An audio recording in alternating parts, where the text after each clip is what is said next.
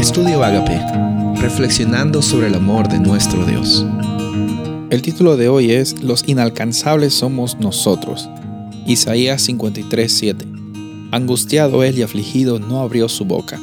Como cordero fue llevado al matadero, y como oveja delante de sus trasquiladores, enmudeció y no abrió su boca. Con solo imaginar este símbolo, esta analogía de cómo es que el siervo sufriente fue voluntariamente a pagar un precio que él no tenía que pagar, una deuda que él no tenía que pagar, me hace pensar un poco acerca de cómo es que realmente es el carácter de Dios.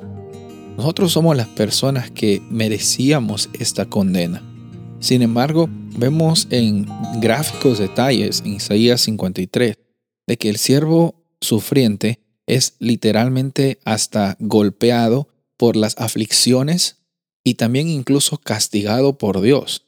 Es interesante ver de que Jesús eh, menciona en algún momento de su pasión, Padre, ¿por qué eh, me has abandonado?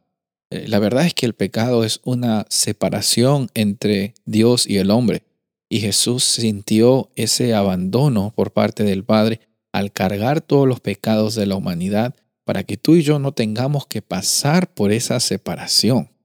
Es interesante a veces nosotros pensamos de que Dios es el que nos castiga, Dios es el que nos golpea, ¿no? Pero si hubo alguien en que podríamos literalmente aplicar eso, es a Jesús.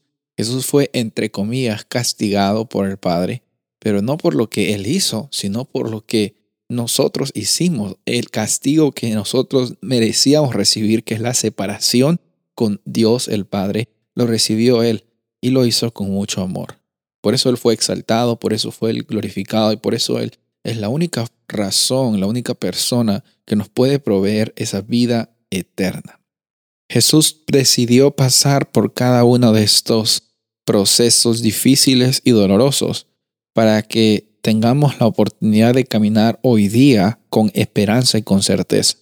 Muchas veces nos ponemos a pensar en nuestro pasado, en las cosas que hicimos, en los errores que cometimos, en cómo podemos esconder las consecuencias de nuestras acciones, no podemos huir de ningún lado.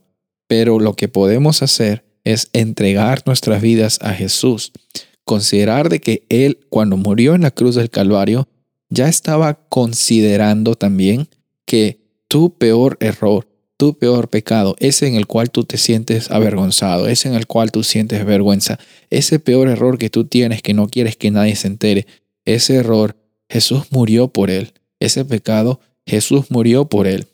Nuestra labor es aceptar el perdón ofrecido por esos pecados y vivir de acuerdo a la realidad que Jesús dice como cuando habló con la mujer que había sido encontrada en adulterio, ni yo te condeno. Jesús no vino aquí para condenar, vino aquí para salvar. Jesús no vino aquí para hacerte sentir menos, sino te hizo, vino a este mundo para mostrarte cómo es que te hizo. Te hizo como imagen de Él, imagen de un Dios vivo. Y en esta ocasión mi invitación es que reconozcas esa realidad, la vivas y la compartas con otros. Soy el pastor Rubén Casabona y deseo que tengas un día bendecido.